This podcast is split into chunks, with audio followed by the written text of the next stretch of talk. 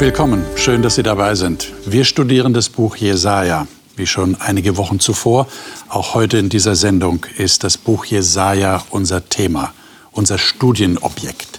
Und wir haben heute ein Kapitel vor uns, das wahrscheinlich zu den schönsten Kapiteln im ganzen Buch Jesaja gehört.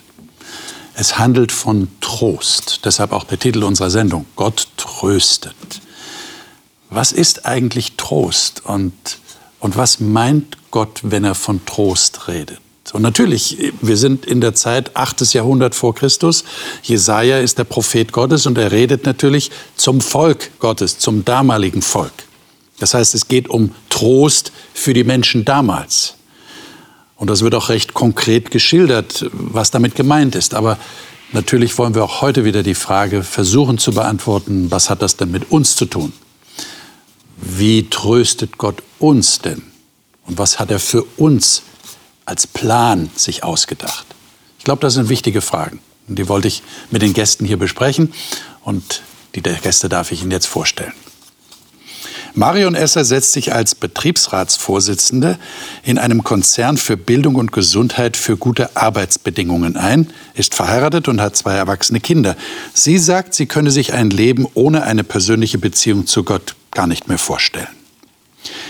Marjuka Ostrovjanovic war bis vor kurzem Pastorin einer Freikirche in Bayern, ist momentan im Weiterstudium, ist verheiratet und hat zwei Kinder. Sie sagt, sie habe Gott besonders im Alten Testament getroffen und es sei ihre besondere Leidenschaft, die hebräische Bibel in der Originalsprache zu studieren.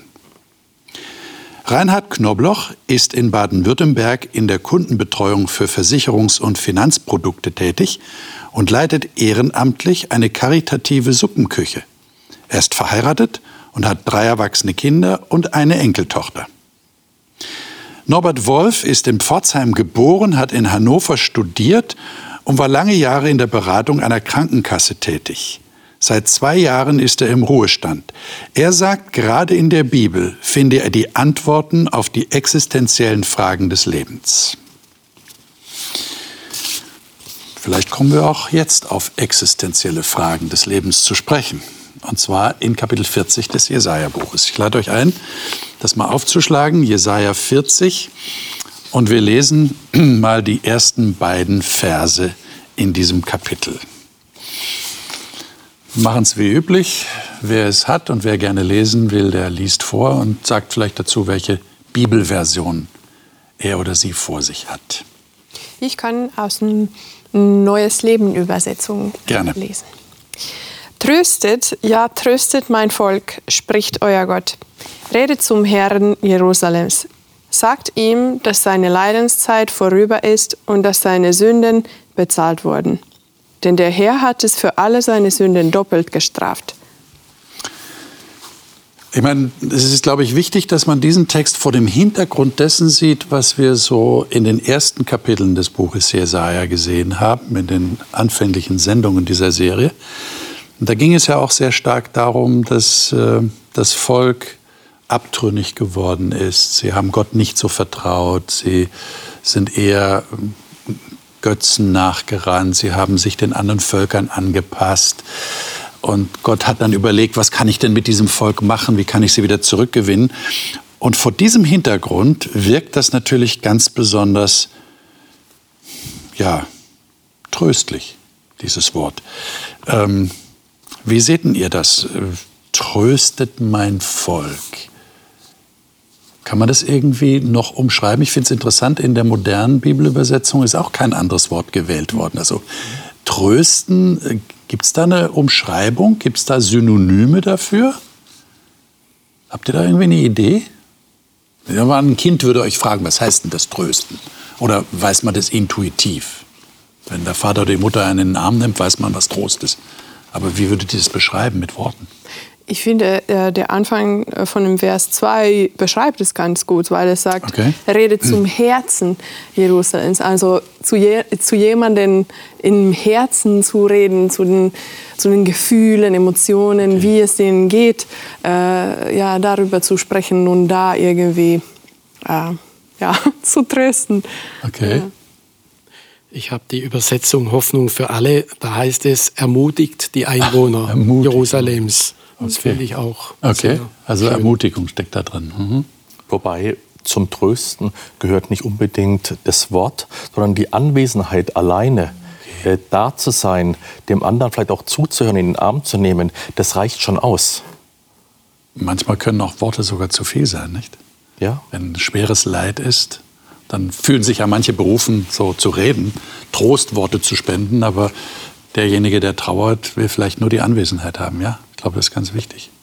Ja, das ist mir auch gerade so gegangen, der Gedanke, Trost reicht eigentlich, da reichen Worte nicht aus. Also wenn ich jetzt, wenn ich jetzt meinen Enkel angucke und ich sehe, der ist irgendwie hingefallen oder so, dann reicht es nicht aus, dass ich sage, Schätzle, es wird alles wieder gut, sondern der will in den Arm genommen werden, der will seinen Kopf hinlegen. Also zu Trost gehört mehr. Ich glaube, dass wir Erwachsenen manchmal das ein bisschen verkopfen und verwortlichen, ja. so will ich es mal sagen.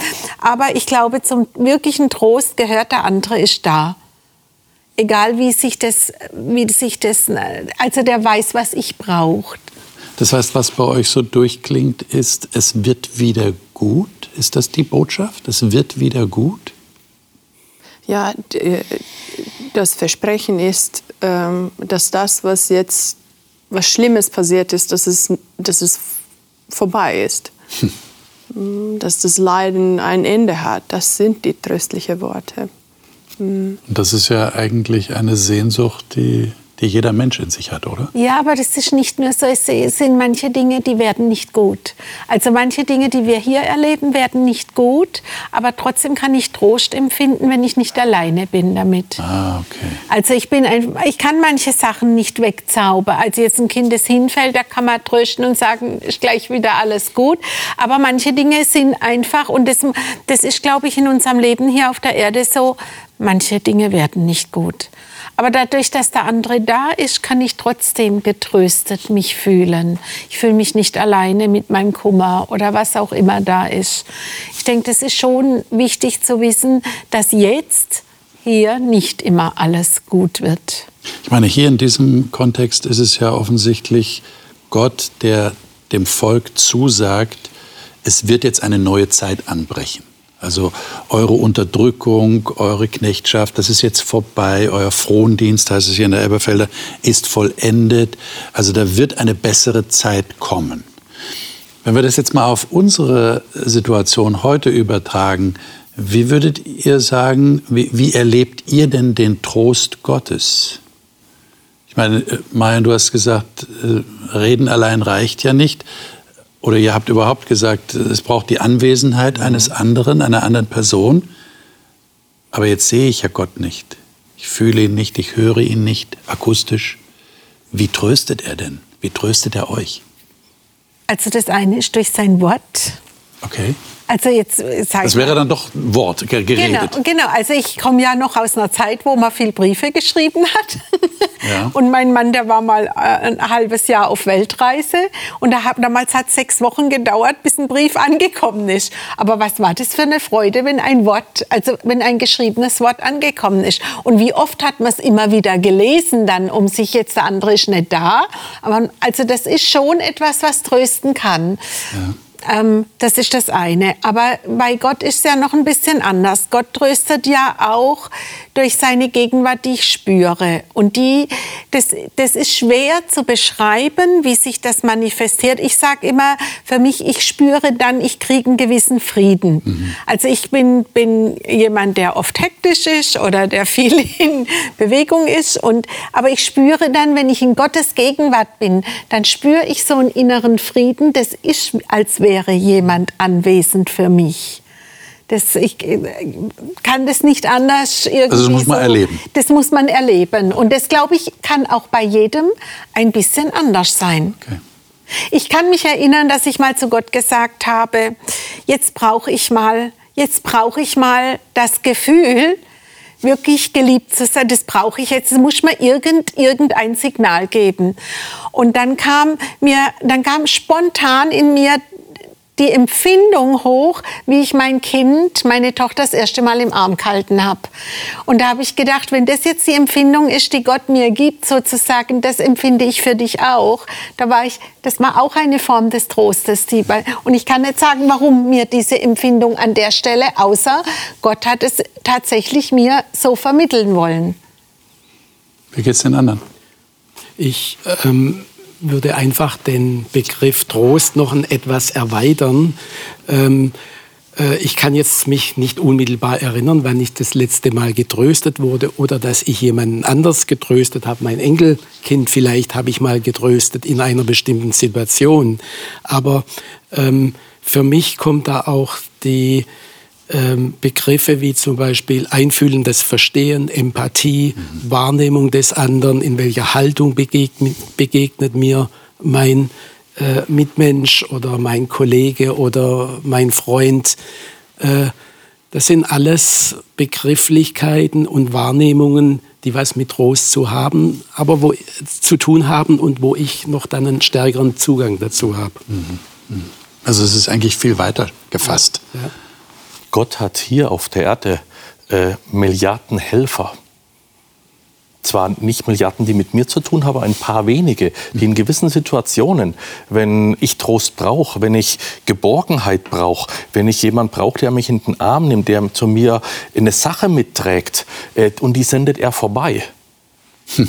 Und es ist mir schon einige Male im Leben so gegangen, wo ich dann solche Situationen hatte und da war an sich niemand. Dann kam der Anruf, dann hat es an der Türe geklingelt äh, oder man ist eingeladen worden und man hat jemanden gehabt. Ähm, das ist für mich auch Gegenwart Gottes in dem Moment. Da hast du so den verlängerten Arm Gottes gespürt, ja. sozusagen. Mhm. Okay. Ich denke, wenn man ähm, so in Situationen ist, wo das Leiden sehr tief ist und wo man keine Antwort dafür hat. Ähm, es tröstet mich natürlich zu denken, dass Gott mit oder zu wissen, dass Gott mit mir, mit mir ist und ich nicht alleine bin. Aber mir trösten auch sehr viel die Verheißungen in der Bibel, dass Gott schon einen Plan hat, äh, dass es ein Tag kommen wird, wo es kein Leiden mehr geben wird, wo, wo, wo alle Probleme oder Sünden äh, weggetan werden und, und wo wir in Frieden leben werden. Also das hilft mir schon und ich glaube, das ist nicht zu weit weg von der Art und Weise, wie Gott sein Volk hier in Jesaja auch tröstet. Das sind eigentlich die nächsten Verse, nicht? Lesen wir mal die, lies doch mal die nächsten Verse, drei bis fünf. Eine Stimme ruft, baut dem Herrn eine Straße durch die Wüste, ebnet unserem Gott einen Weg durch die Steppe. Jedes Tal soll aufgeschüttet und jeder Berg und Hügel eingeebnet werden. Das Unebene soll gerade und das Hügelige eben werden. Dann wird die Herrlichkeit des Herrn offenbar und alle Menschen werden sie sehen. Dies hat der Herr beschlossen. Das wäre dann so eine, eine Botschaft, da, da kommt etwas und das, das, das betrifft auch das, das Ende. Also es wird alles wieder gut werden. Das ist so die, die letzte große Aussicht, oder? Ja, genau. Ich denke auch gerade in diesen Versen, diese, dieser Begriff von dem Weg ähm, durch die Steppe, ähm, das ist so, ein, so eine Verheißung, was sich wiederholt in dem Alten Testament ganz oft, in Jesaja auch, was mitten genau mit so einer eschatologische Verheißung verbunden ist mit den Zeiten, wo dann alles wieder gut äh, sein wird. Und sehr spannend finde ich in diesem Kontext, weil es vermischt ist, doch mit der jetzigen Situation von, den, von, den, von dem Volk von Israel, dass sie jetzt ähm, diese Trost haben können, dass das Leiden schon zu Ende gekommen ist, was sie jetzt gerade erleben. Aber es ist noch mehr dazu. Es ist die zukünftige Hoffnung über eine Welt, wo es kein Leiden mehr geben und, wird. Und es, es äh, äh, rekapituliert ja auch irgendwo die Wüstenwanderung des Volkes. Auf jeden Fall. Also sie genau. sind durch die Wüste unterwegs ins gelobte Land. Und jetzt kommt die Verheißung, ebnet in der Wüste eine Bahn, eine Straße für Gott. Er wird kommen und er wird euch ins gelobte Land führen. Und es wird durch solche Bilder erzählt, was Sie schon kennen, genau, ja. von den Exodus und so. Das, genau. das ist schon Ihre Geschichte. Genau. Und das wird nochmal so ja. sein. Jetzt geht es weiter im, im äh, Kapitel, also Verse 6 bis 8. Was steht da? Marion, magst du das mal lesen? Ja, ich lese welche, hast, welche Version hast du? Schlachter 2000. Schlachter. Okay. Es spricht eine Stimme, verkündige. Und er sprach, was soll ich verkündigen? Alles Fleisch ist Gras, alle seine Anmut wie die Blume des Feldes. Das Gras wird dürr, die Blume fällt ab, denn der Hauch des Herrn hat sie angeweht. Wahrhaftig, das Volk ist Gras. Das Gras ist verdorrt, die Blume ist abgefallen, aber das Wort unseres Herrn bleibt in Ewigkeit.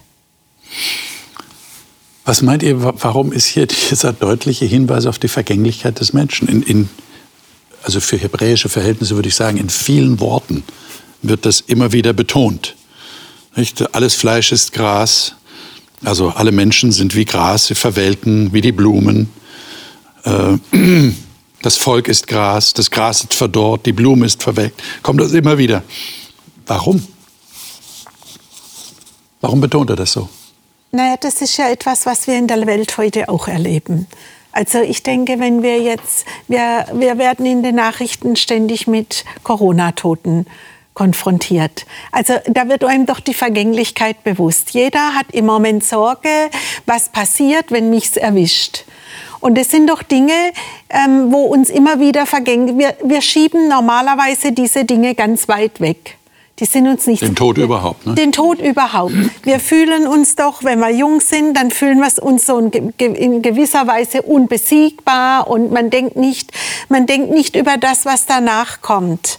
Und die Vergänglichkeit hat ja auch was damit zu tun. Wir haben gerade von dem Weg in der Wüste gesprochen. Meine Wüste ist ja manchmal auch diese Vergänglichkeit, die wir erleben. Und das ist meine Wüste, in die Gott auch hinein. Also die Wüste ist einmal das, was das Volk Israel erlebt hat hat. Und einmal das aber, was sich auch in meinem Leben abspielt. Da habe ich auch nicht nur immer blühende Blumenwiesen. Und es ist doch toll, das Wissen, dass in meiner Wüste auch Gott seinen Weg hineinebnet.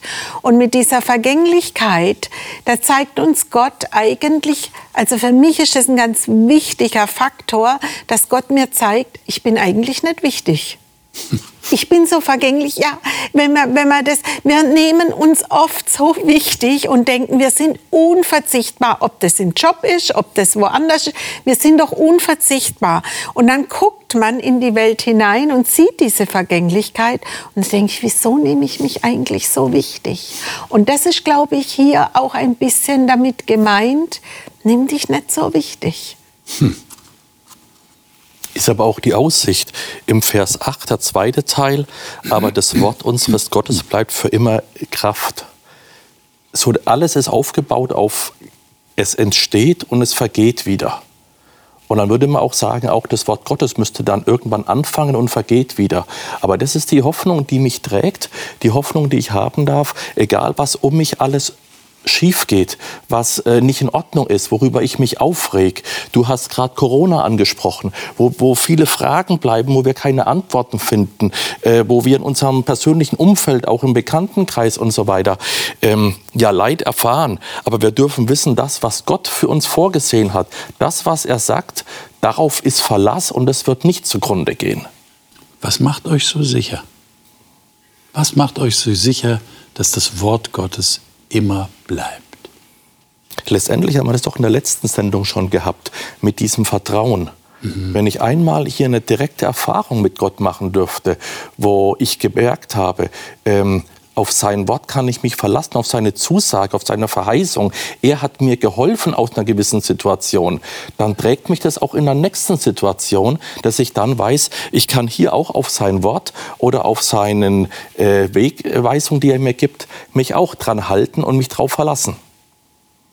Und das Pendant zu nimm dich selber nicht so wichtig, ist ja für Gott bin ich wichtig. Mhm. Und das ist ja das Besondere, dass egal wie ich sonst meinen Stand in dieser Welt habe, und in dieser Welt bin ich nur Gras, aber für Gott bin ich so wichtig, dass er jedes Haar auf meinem Kopf gezählt hat sagt er mir durch mhm. sein Wort. Und das ist doch, für mich ist das das bringt das Ganze ins Gleichgewicht. Und es gibt mir diese Hoffnung, Gott zwar bin ich auf dieser Welt wie ein Gras oder eine Blume, die verdorrt, und trotzdem wird etwas kommen, weil ich Gott so wichtig bin, will er mich auch erhalten für eine Ewigkeit. Und das ist doch, und das immer wieder bei dem Thema, es wird alles gut. Irgendwann dann wird alles gut. Und das ist eine Verheißung. Und das ist etwas, worauf man sich dann verlässt, einfach verlässt. Man vertraut, dass das tatsächlich stimmt. Okay. Ich knüpfe zum Beispiel dann auch gerne an Erfahrungen an, die andere Menschen gemacht haben mit Gott, was sie erlebt haben oder wie sie ihren Lebensweg beschreiben. Äh, beschreiben. Und mir fällt da zum Beispiel jetzt gerade ähm, ein Ausspruch an, ein von äh, Gerhard Bergmann, das war ein Pastor im vergangenen Jahrhundert, der hatte mal gesagt, ähm, der Glaubensweg ist kein Spaziergang durch den Kurpark, sondern ein Marsch durch verseuchtes Gelände. Und wenn ich sehe, wie Menschen durch verseuchtes Gelände rauskommen, wie wir das hier jetzt auch in dem, äh, bei dem Volk Israel sagen, ihr lauft durch die Wüste, aber ihr kommt hier raus, dann sind das Erfahrungen, die mich bestärken wieder, was für mich ein Anker ist. Hm. Ja, ich glaube, das ist ganz wichtig. Ohne dieses Vertrauen funktioniert es ja auch nicht. Ich meine, wenn wir das Wort Gottes nicht so nehmen könnten, wie es von ihm gedacht ist, dann was bleibt dann? Dann bleibt nur das verdorrende Gras, nicht? die Vergänglichkeit. Ja. Verse 9 bis 11. Wir gehen weiter im Kapitel 40. Wer mag das mal lesen? Ich habe die neue evangelistische Übersetzung. Ja. Steig auf einen hohen Berg, du Freudenbotin Zion. Rufe mit lauter Stimme die frohe Botschaft aus Jerusalem. Rufe laut und scheue dich nicht. Sage den Städten Judas, seht, da ist euer Gott. Seht Jahwe, der Herr kommt mit Kraft. Er herrscht mit starker Hand. Den Lohn für seine Mühe bringt er mit. Sein Volk, das er gewonnen hat, geht vor ihm her. Er weidet seine Herde wie ein Hirt, nimmt die Lämmer auf seinen Arm. Er trägt sie im Bausche seines Gewandes und die Mutterschafe leitet er sacht. Könnt ihr mit diesen Bildern was anfangen? Sprechen die euch an? Oder würdet ihr sagen, naja, das ist äh, 8. Jahrhundert vor Christus, schon eine Weile her? Würden wir vielleicht heute andere Bilder verwenden? Wie seht ihr das? Ich weiß nicht, dieses Bild von dem Hirten hat jeder schon gesehen. Okay. Irgendwo auf einem Spaziergang oder einen Film drüber gesehen, mindestens aber in irgendwelchen Büchern. Ähm, der Umgang, den der Hirte mit seinen Schafen hat, ähm, passt eigentlich nicht so in unser normales Leben. Mhm. Nur fürsorglich, kein hartes Wort. Äh, selbst wenn er sie mal zurechtweist und sagt, da nicht hin, ist da ein liebevoller Ton dabei und nicht strafend. Und wenn, wenn ich mir das hier lese, dementsprechend, ähm, ja, das ist nicht nur ein wohles, wolliges Gefühl, da ist, bin ich angenommen, da kann ich mich fallen lassen, da weiß ich mich geborgen. Mhm. Okay. Wir haben ja in der Bibel viele solche Beispiele, ähm, wie eine Henne äh, ihre Küken unter den Fl Also es geht, Gott verwendet immer diese Beispiele, um uns klarzumachen, wie er auch zu uns ist. Ja? Und trotzdem, in der letzten Sendung hatten wir es davon, da hat er 185.000 Mann erschlagen durch einen Engel. Also es gibt beide Seiten Gottes. Und das soll dann auch der Hirte sein. Ne? Ja, Nein, und das, das, ist dann das ein ist, Richter offensichtlich. Genau, das ist, das ist, und das ist eine Person, also ein, ein, ein Gott immer noch in, seiner, in, seiner ganzen, in seinem ganzen Facettenreichtum. Und das ist, glaube ich, etwas, was wir Menschen oft so schwierig zueinander kriegen, dass Gott beide Bilder in sich beinhaltet, nämlich diesen Richter, der, der dann auch irgendwann das Leben fordert und diesen Hirten, der so fürsorglich ist, der so sehr auf, auf jedes kleine Lämmchen achtet. Und ich finde, das ist aber auch die Verheißung, die da drin steckt, dass wenn Gott, wenn ich Gott vertraue und wenn ich an ihn glaube, dann ist er für mich der Hirte. Er ist zwar auch der Richter und das wünsche ich mir auch, wenn ich diese Erde manchmal angucke. Dann denke ich mir manchmal, da passiert ja auch, ja, wir leben ja nicht in einer heilen Welt, sondern es passiert ja auch ganz viel, womit wir nicht einverstanden sind. Wo wir sagen, Menschenskinder, wenn wir jetzt alleine sehen in dieser Zeit, wie, äh, kommen Berichte, wie die Gewalt gegen Frauen zum Beispiel zugenommen hat im Haus. Da denke ich, ja, wie kann man denn da dauernd zugucken? Ne? Da möchte ich auch manchmal äh, draufhauen dürfen. Aber, aber so, dass Gott wirklich da beide Seiten hat. Und wenn ich mein Leben ihm anvertraue, ist er mein Hirte. Das finde ich schon ein sehr tröstliches Bild. Das heißt also, da ist eine Spannung, die du andeutest. Es geht nicht nur um ein romantisches Gemälde, das hier gemalt wird, sondern es geht auch um Gerechtigkeit. Die, dieser Hirte ist auch dafür verantwortlich, dass das Böse vernichtet wird. Das heißt, wenn alles wieder gut werden soll, dann darf man nicht verschweigen, das Böse muss auch irgendwie weg sein, es muss vernichtet werden. Und äh, wir sind manchmal geneigt, so dieses eine oder das andere auszublenden. Ja, wir nehmen dann das eine, das sich sehr schön anfühlt, und das andere lassen wir lieber aus. Aber beides, sagst du, gehört dazu. Und das ist eigentlich eine Person. Das ist interessant. Ich glaube, das ist wichtig, dass man das im Auge behält. Norbert. Ja, und gleichzeitig frage ich mich jetzt natürlich auch, ähm, stellt sich mir da die Frage, ist Gott widersprüchlich? ähm, äh, ist er zum einen guter Hirte und ist er zum, zum anderen in bestimmten Situationen, wenn einfach sein Geduldsfaden gerissen ist oder wenn es erforderlich ist, auch so weit, dass er Hunderte, Tausende, Hunderttausend äh, Menschen tötet und abschlachtet. Ist das nicht ein Widerspruch dann auch? Naja, ich würde das vergleichen mit, wenn du, was ist, wenn du zwei Kinder hast. Ja, also ich liebe meine Kinder beide. Und ich habe immer mich gefragt, was ist schlimmer, wenn ich die Mutter eines Täters oder eines Opfers bin. Ja, jetzt haben wir Beispiele, sogar in der Bibel. Beim David waren beide, der hat, war Vater von einem Täter und einem Opfer. Ja, da hat der Bruder die Schwester vergewaltigt. Wie gehst du jetzt als du und wenn du keine Gerechtigkeit schaffst, dann schaffst du noch mehr böses Blut. Also das ist Liebe geht nicht ohne Gerechtigkeit. Und deswegen glaube ich, dass für mich ist das kein Widerspruch. Gott muss beides haben. Und Gott hat für mich auch beides, also in, in, in, in, dies, in seiner Person verkörpert er auch beides, weil er hat quasi, er hat ja meine Schuld bezahlt. Das heißt, ich bin genauso schuldig wie jeder andere, aber er hat sie bezahlt.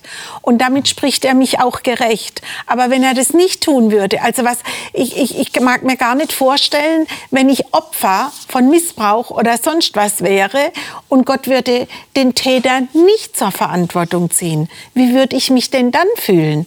Und genauso, wenn du selber Kinder hast und du hast mehrere Kinder, dann musst du das auch in Betracht ziehen. Da finde ich, lässt sich immer noch am ehesten verstehen, wenn man an seine eigenen Kinder denkt. Und so fühlt sich Gott uns gegenüber auch. Aber Gott liebt doch dann auch beide Kinder. Ja, natürlich. Und dann stellt sich mir die Frage, okay, ist es Gott, ist es nicht so? Für mich ist auch eine Erklärung, er liebt auch diese Menschen, die er umbringt. Ähm, wie kriege ich das noch zusammen? Und äh, da ist für mich manchmal auch äh, eine Erklärung, wenn ich mir vorstelle, dass Gott der gute Hirte ist und ein liebevoller Gott ist, dass er einfach gar keine andere Möglichkeit hat, als diese Menschen ihrem Schicksal zu überlassen, wenn sie irgendwann sagen, ich lehne mich gegen alles auf, was dieser Gott an Empfehlungen gibt, wie wir unser Leben gestalten sollen. Vielleicht ist Gott auch tatsächlich die einzige Person, die es gibt, die Liebe und Gerechtigkeit tatsächlich in sich vereint. Das fällt ja uns sehr schwer als Menschen, das beides wirklich miteinander zu vereinen. Und wir trennen es meistens. Entweder wir sind liebevoll oder wir sind gerecht.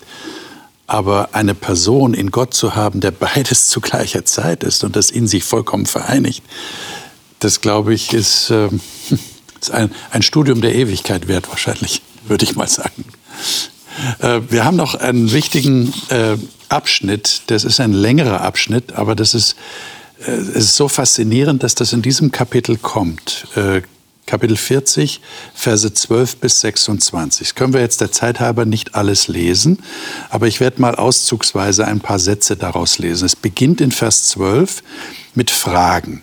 Wer hat das Wasser gemessen mit seiner hohlen Hand und den Himmel abgemessen mit der Spanne? Wer hat den Staub der Erde mit einem Maß erfasst und die Berge mit der Waage gewogen, die Hügel mit Waagschalen? Wer hat den Geist des Herrn ermessen und wer ist der Mann seines Rates, den er unterwiese? Mit wem beriet er sich und so weiter? Da werden solche Fragen gestellt. Und dann steht hier in Vers 18, das ist ein ganz entscheidender Vers, mit wem wollt ihr Gott vergleichen und was für ein Abbild wollt ihr ihm gegenüberstellen? Und jetzt kommt's. der Kunsthandwerker gießt das Götterbild, der Goldschmied beschlägt es mit Gold und mit silbernen Ketten vom Goldschmied. Maulbeerholz wählt er, ein Holz, das nicht fault. Er sucht sich einen geschickten Kunsthandwerker, um ein Götterbild aufzustellen, das nicht wackelt. Habt ihr es nicht erkannt? Hört ihr es nicht? Ist es euch nicht von Anfang an verkündet worden? Habt ihr nicht Einsicht gewonnen von der Gründung der Erde her? Er ist es, der da thront über dem Kreis der Erde und so weiter. Äh, also als ich das gelesen habe, habe ich mich gefragt, was ist denn so attraktiv an Götzenbildern, dass Gott sich mit einer solchen Rede gegen diese Götzenbilder behaupten muss und gegen die Leute, die Götzenbilder verehren. Was ist so attraktiv daran, wenn man einen Schöpfergott hat? Ist es, weil er unsichtbar ist? Und wir wollen gerne was Sichtbares, was Greifbares haben? Ich meine, wenn ich an die Israeliten denke, die auch das goldene Kalb sich gebaut haben, nachdem sie äh, aus äh, Ägypten befreit worden waren, nur durch Gott und gesagt haben, das ist doch Gott, der hat uns aus Ägypten befreit. Und man fasst sich an den Kopf und sagt, wie kommt ihr auf diese Idee? Habt ihr da eine Erklärung dafür? Ja, ich glaube, es ist immer schwierig für uns Menschen, mit irgendetwas umzugehen, was wir nicht verstehen können. Äh, und gerade war ja die Rede über diese Gerechtigkeit und Liebe in einer Person. Das ist auch eine Eigenschaft von Gott, was wir nicht verstehen, weil es halt, wir haben nicht die Begriffe, um es zu beschreiben, weil wir es einfach von unser Leben nicht kennen. Und ich glaube, damit, damit tun wir schwer und deshalb diese, diese Frage, wer also könnte Gott gleichen und, oder wie könnte man ihm erklären oder, oder mit, mit wem könnte man ihm vergleichen kann man ja nicht. Man kann ihn keine Box irgendwie bauen, wo er äh, wohnt oder wie er ist. Aber das versucht der Mensch immer. Und ich, ich glaube, das ist vielleicht der Wunsch dann hinter, dahinter, dass man äh, etwas Greifbares haben möchte, irgendetwas, was ich verstehen kann. Ich mache Gott so klein, dass er irgendwie zu meinem Weltbild passt oder zu meinem Verständnis passt. Aber so ist Gott nicht. Ich habe ja irgendwann mal, oder ich höre das immer wieder, dass dann gefragt wird, vielleicht auch in Predigten, äh, naja, was sind denn unsere Götzenbilder? Ja, und dann, dann sagt der Prediger vielleicht, ja, dein Auto oder dein Haus oder. Also ich habe den Eindruck, das ist viel zu kurz gegriffen. Viel zu kurz gegriffen. Das kann es nicht sein. Was wäre denn nach der Definition, die du gerade gegeben hast, was wären denn so Götzenbilder bei uns? Meine, keiner von uns macht, euch, macht sich doch, ihr macht euch doch keine Statue, die ihr in den Garten stellt und die ihr anbetet. Das Problem haben wir ja nicht, oder? Nein, aber ich sperre Gott manchmal in ein Bild von mir ein. Okay. Weil ich diese, das ist das, was du, die, wir, wir wollen das Unerklärliche erklärbar machen. Und deswegen teilen wir es in verschiedene Dinge. Deswegen haben die Menschen auch nicht einen Gott gehabt, sondern die haben viele Götter gehabt. Da war ein Kriegsgott, da war ein Sonnengott, da war ein Fruchtbarkeit. Die haben versucht, das, das in erklärbare, genau das, das abzudecken und in erklärbare Teile zu spalten. Und eigentlich sagt Gott, ich bin nicht erklärbar. Ihr könnt mich gar nicht begreifen, außer ich zeige euch, was begreifbar ist. Und das ist das, was er hier ergibt uns Bilder, die, wo wir verstehen sollen, wie er ist. Aber unsere Bilder ist manchmal, dass wir Gott so sehr einschränken, dass wir denken, nur das Bild, das wir erkennen und sehen, das ist Gott. Das kann auch ein Götzenbild sein. Da muss man sehr aufpassen. Nicht? Dass man nicht Gott in so eine Box hineinzwängt, in die er niemals reinpassen kann. Ich denke, wir sehen es hier und ähm, wir sehen es ja auch äh, in unserer Gesellschaft, dass das zählt, was messbar, was greifbar, was zählbar ist. Aber in, im tiefen Kern weiß der Mensch eigentlich, dass auch Faktoren zählen, die gar nicht messbar sind. Wie wollen wir Vertrauen, Liebe, Zuwendung, wie wollen wir das messen? Das kann man nicht messen. Und trotzdem weiß jeder, das zählt, obwohl es nicht zählbar ist. Und so ähnlich sehe ich auch dieses Beispiel hier jetzt, was wir hier in der Bibel haben. Es hat ja aber auch ein Stück weit was mit Unterordnung zu tun. Und wenn ich mich nicht unterordnen möchte, dann bin ich dazu verleitet, selber mir ein System zu bauen, eine Gottheit, äh, die ich mit beeinflussen kann, die ich berechnen kann. Und dann eben, wie du gesagt hast, dann brauche ich aber verschiedene, weil jeder ist anders und jeder von uns würde anders denken. Auf einmal gibt es dann viele Götter, dementsprechend, äh, weil es in unseren Kopf auch nicht hineinpasst, dass ein Gott für alle da sein kann, zu jedem gerechtes, in jeder Situation gerechtes. Dafür sind wir einfach nur Menschen und können das nicht ergründen weil wir es bei unseren Kindern auch nicht schaffen, zu jedem Kind gleichgerecht zu sein. Ich, wir sind hier alle Eltern. Das, die Diskussionen gab es sicher irgendwo mal im Kinderalter. Der hat aber das dürfen und der hat jenes dürfen. Der dürfte bis zehn aufbleiben, ich nur bis neun. Ähm, ja, Gott ist einfach gerecht in seiner Allmacht. Ich meine, kann es auch sein, dass vielleicht wir Menschen uns so ein bisschen zu Gott machen? Das wäre ja auch ein Götzenbild. Nicht? Da sind wir es vielleicht selber weil wir so von uns selbst überzeugt sind, dass wir Gott gar nicht brauchen. Es gibt ja viele Menschen in der Gesellschaft um uns herum, die den Eindruck haben, diesen Gott brauchen sie nicht. Was meint ihr denn, Frage an euch, warum in einem Kapitel, in dem es um Trost geht, um den Hirten, der die Lämmer auf seinem Arm hat, in dem Bausch seines Gewandes, sagt Jesaja, dass da so eine Rede von Gott kommt, wo er betont, ich bin der Schöpfer. Was, was hat das miteinander zu tun? Was würdet ihr sagen? Ausgerechnet in einem solchen Kapitel.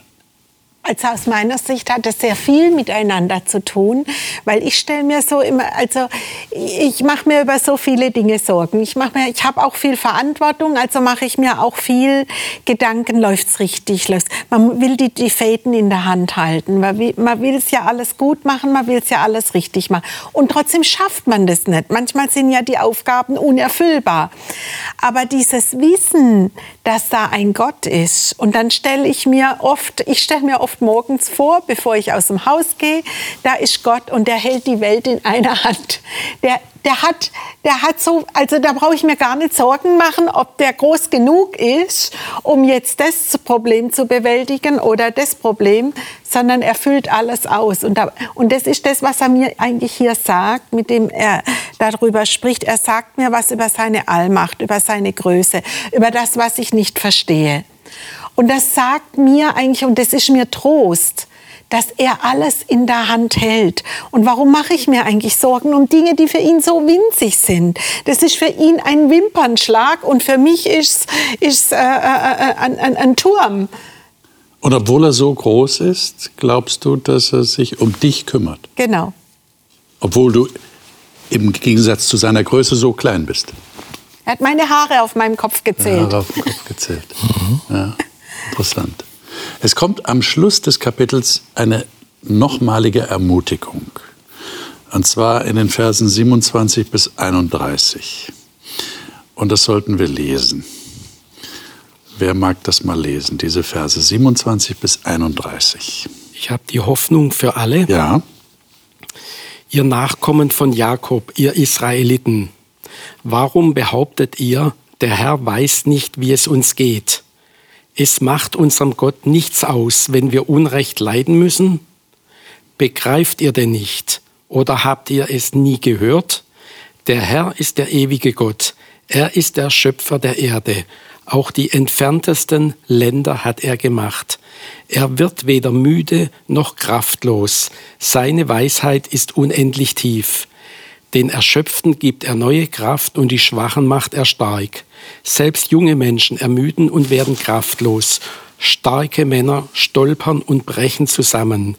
Aber alle, die ihre Hoffnung auf den Herrn setzen, bekommen neue Kraft. Sie sind wie Adler, denen mächtige Schwingen wachsen. Sie gehen und werden nicht müde. Sie laufen und sind nicht erschöpft.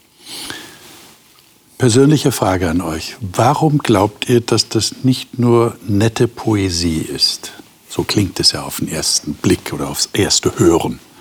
So mit den Adlerschwingen und stärker als junge Männer. Sondern dass das wirklich wahr ist, dass, dass ihr stärker wird, dass wir stärker werden als der stärkste Mann. Ich sage es jetzt mal so. Erlebt ihr das so? Wirklich? Okay. Also seid ihr auch manchmal erschöpft? Und dann sagt er, ich hoffe auf den Herrn und der gibt mir neue Kraft. Ich bin stärker als ein junger Mann. Für mich schließt sich da der Kreis vom Anfang des Kapitels jetzt zum Ende. Ähm, er tröstet. Ich weiß nicht, jedem schon mal gegangen, er hat irgendwo Trost gesucht, er hat Hilfe gesucht und hat nachher gemerkt, das, was ihm angeboten worden ist, ist nachher wieder zerronnen. Der Boden ist unter den Füßen weggezogen werden, worden. Und in der Mitte von dem Kapitel, es gibt nur einen wahren Gott. Wenn wir uns von dem trösten lassen, auf den vertrauen, dann hilft er uns aus Situationen oder in Situationen, wo wir verzweifelt sind, dann, tröst, dann führt er mich heraus. Und wenn man das im Leben erlebt hat, Situationen, wo man wirklich nicht ein noch aus wusste, aber ich sag mal, sich Gott in die Hände gegeben hat, auf ihn vertraut hat und gemerkt hat, es hält. Und das ist für mich so dieser Bogen, dieser Kreis, der sich hier schließt in dem Kapitel mit den letzten vier Versen. Norbert, du wolltest was sagen. Ähm, ich habe gerade dran gedacht, äh, als junger Mann habe ich keine Probleme gehabt, eine Waschmaschine umherzutragen. äh, Mache ich nicht mehr, werde ich auch nicht mehr und ich denke auch nicht, dass Gott mir die Kraft dazu gibt, das zu machen. Aber ich habe ganz viel innere Kraft, das mit Gelassenheit hinzunehmen und auch ganz viel innere Kraft, Hilfe in Anspruch zu nehmen, wo das notwendig ist. Und ich fühle mich nicht weniger kraftvoll wie damals, als ich diese körperliche Kraft hatte. Also es geht nicht nur um körperliche Kraft für mich ist diese, diese Verheißung, es bezieht sich an den ganzen Rettungs- oder Erlösungsplan, den Gott hat. Und ich finde, dass das irgendwie das ganze Kapitel, der, der Weg, äh, der irgendwie zu, äh, zu Erlösung äh, führt, und dann dieser Vergleich, der Mensch kann es doch nicht selber schaffen, der Mensch, Mensch ist wie Gras, Gott ist aber der Schöpfer, der schon äh, die ganze Welt gemacht hat. Und dann haben wir mh, hm, hier in der Mitte von dem Kapitel diesen Begriff der, der Arm Gottes. Das ist ein messianischer Begriff, hat mit Jesus zu tun, der kommen wird. Also diese Verheißung über diesen Weg, wie Gott es schaffen wird. Und dann irgendwie hier am Ende denke ich, kommt es noch zusammen. Es ist nicht, es ist nicht mein Tun, es ist nicht mein Plan, es ist Gottes Plan. Ich verstehe es vielleicht nicht, weil Gott ist anders als ich und seine Wege sind anders als, als meine und ich kann ihn nicht an, in eine Box äh, reintun oder seinen Plan. Äh, aber er hat die Kontrolle und er hat diesen großen äh, Erlösungsplan für uns alle. Liebe Zuschauer, haben Sie diese Botschaft im Kapitel 40 tatsächlich vernommen. Es geht beileibe nicht nur um punktuelles Trösten, sodass man nicht mehr so traurig ist, sondern es geht um etwas viel Größeres. Es geht tatsächlich um endgültige, ewige Erlösung. Und da steckt so viel Kraft drin. Und das nächste Mal werden wir darüber sprechen, dass die Botschaft die hier im Kapitel 40 und überhaupt im Buch Jesaja sehr stark zum Tragen kommt, dass die natürlich auch weitergegeben werden muss. Es muss Zeugen der Befreiung geben, der Befreiung von der Gefangenschaft, von den Lasten, die im Buch Jesaja ja eindeutig beschrieben werden. Ich bin schon sehr gespannt, was wir daraus finden werden aus den weiteren Kapiteln im Buch Jesaja. Und ich hoffe, Sie sind dann auf jeden Fall wieder dabei. Bis dahin wünsche ich Ihnen Gottes Segen. Alles Gute. Thank you.